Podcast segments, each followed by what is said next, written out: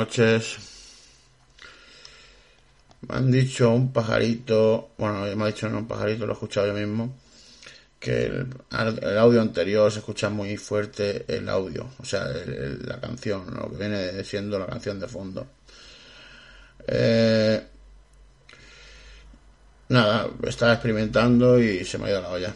Ya no pondré más canción de fondo porque parece que parece que no o no sé, intentaré bajar el volumen, no sé cómo estoy probando, soy novato y no, no sé cómo funciona realmente todo esto todavía.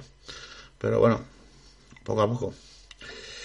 Hoy os traigo Mi chica revolucionaria de Diego Ojeda. dice que esos versos fueron escritos en México en el año 2013. Pues el 2013 por aquí llevo la 19 ediciones ya. Esta es la mía, 19 ediciones. Se pueden inventar los verbos. Quiero decirte uno, yo te cielo. A mis alas se extienden enormes para amarte sin medida. Yo te cielo. De Frida Kahlo. Bueno, vamos a ver qué dice el Diego.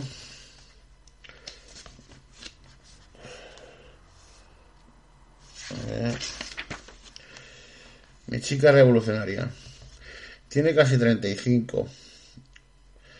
mi chica revolucionaria tiene casi 35. Habla dos idiomas. Es diplomada, licenciada, experta y odia el pescado crudo. Es la más pequeña de cuatro. Tiene dos gatas, un astra, tres sobrinos. Sale a correr en ayunas y baila tres días por semana. Tuvo un novio hijo de puta. Fue entre los 20 y los 25 y aún conserva invierno de aquel viaje trozo de un puzzle inservible, no apto para cardíacos. Y yo, que soy arrítmico, he preferido conocer nunca todos los detalles. Tal vez por eso todos los hombres que vinieron después nunca fueron novios, ni parejas, ni amantes. Fueron básicamente animales de compañía. El miedo, el puto miedo. De su infancia conozco poco, pero estoy seguro que pasaron cosas. Un padre trabajador, una madre obediente, mayoría absoluta de mujeres en una familia típica de los 80, un barrio a las afueras de Madrid, un corazón inexperto, dudas existenciales sobre la muerte de un insecto y 79 maneras de defenderse de la lluvia. Cuando canta desafina, pero me gusta. Cuando se enfada sin razones, la desactivo. Cuando se enciende, yo también me prendo. Cuando yo no llora, yo pongo el charco. Cuando cocina, la como besos. Cuando conduce, la meto mano. Cuando me chupa, la aprieto la fuerte y nos, nos entendemos. Cuando se corre, es un seísmo de sin escalas. Ella es sudor, tornado, hielo. Ella es jardín, espejo, cielo. Mi chica revolucionaria tiene casi 35 años, se hace la dura. Va al baño por la mañana y me abraza sin tanques en los ojos.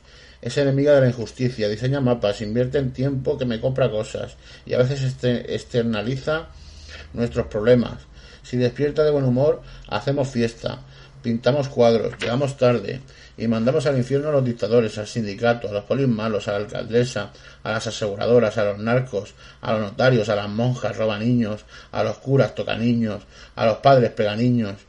Mi, mi, chica revolucionaria quiere para un burro. Tiene un perfume descatalogado, una prima en Barcelona y el colesterol, y el colesterol descompensado. Yo me preocupo cuando se me va la sola a casa y no me avisa, cuando pasea por el borde de un acantilado, cuando vuela con su nave a 140 kilómetros por hora, cuando está enferma y no se medica. Cuando, cuando me habla de manifestaciones, de revoluciones, de romperlo todo, de marcharse de España, yo me preocupo, pero ella es libre y por eso la quiero y es normal que se juegue la vida en un precipicio, es su vida. Mi, chica revolucionaria no es ninguna heroína de cómic, no desfilan pasarelas y vive en, clase, y vive, y vive en clase turista. Ella es pared, río, plomo, ella es ventana, mar, oro. Ella es la dinamita de estos poemas, mis domingos cum laude, mi canción cagapela, mi chabela, mi Frida, mi primer año nuevo sin grietas, mis llaves colgando en su puerta. Bueno, está muy bien, ¿no? La verdad que por eso. por eso creo que lleva 19 ediciones. Bueno, contaría más, pero. Pero que lo, lo podéis comprar. Pero no, vale, no me cuesta mucho, me costó 11 euros. Y la verdad es que está bastante bien. Ya os leeré otro día otro. Voy a leer algunos de mi blog como dije el otro día, el otro, el otro, en el otro podcast, antes tenía un blog y escribía en él. escribía cosas, pues, no sé, con las que me venían a la mente. El blog se llamaba El día a día de la locura. El viaje. Me gusta, me gustaría viajar a un sitio lejano. Me gustaría si es de tu mano, saliendo el sol en verano, y me sentiré feliz a cualquier hora mirando el mar y las olas. Y como tópico, sueño. Ni tengo, ni tengo amor, ni tengo dueño. Y respiro del desencanto de no tener remedio. Si la vida me dejara su timón, no me hace falta nadie en mi dirección. Directoral, directo al sueño, sin errante, sin dejar de otear el horizonte en el instante. Este viaje en barco y no en avión, bajo las, aguas, todo tiene perdón. Escribía cosas así. A ver, este. A ver, no, este.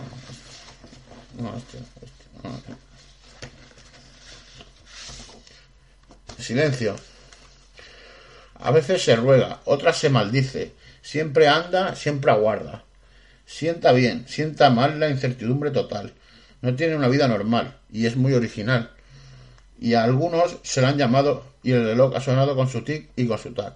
Di algo por Dios. No les esperes que ya estoy diciendo todo lo que tengo que decir. Silencio.